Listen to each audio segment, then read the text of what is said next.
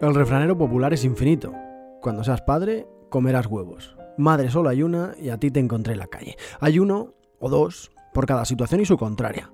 Los que se refieren a cómo te cambia la vida cuando eres padre, estoy empezando a entenderlos ahora. Te diré, si aún no tienes hijos, que cobrarán sentido si alguna vez los tienes. Dicen que los pilotos de motociclismo y de Fórmula 1, cuando son padres, bajan sus ritmos de manera notable, por encima del medio segundo por vuelta. La responsabilidad y el miedo. La cabeza se va a lo que realmente es importante y demuestra superfluo todo lo demás. Relativizar. Es una manera de crecer, que no de madurar no tiene nada que ver, que te convierte en alguien diferente, es un cambio de prioridades. No se puede comparar a cuando encuentras a la mujer o al hombre que revienta tus esquemas, para lo bueno y para lo malo.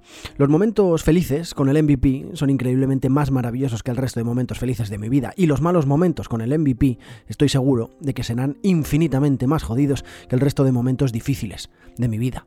De estos últimos, por suerte, y hasta la fecha, solo puedo contar uno. Fiebres altas al margen, esas también hay que relativizarlas. Fue nada más e hizo saltar por los aires todo lo que teníamos previsto C y yo, lágrimas y Kleenex en una solitaria sala de espera y una noche con el corazón encogido viendo y escuchando el sonido de un desagradable monitor. Fue el primer impacto de mi nuestra nueva realidad tocó crecer de golpe. Cuando veo y escucho a Luis Enrique hablar y expresar el cómo se siente y siente después de haber perdido una hija, no puedo más que admirarle.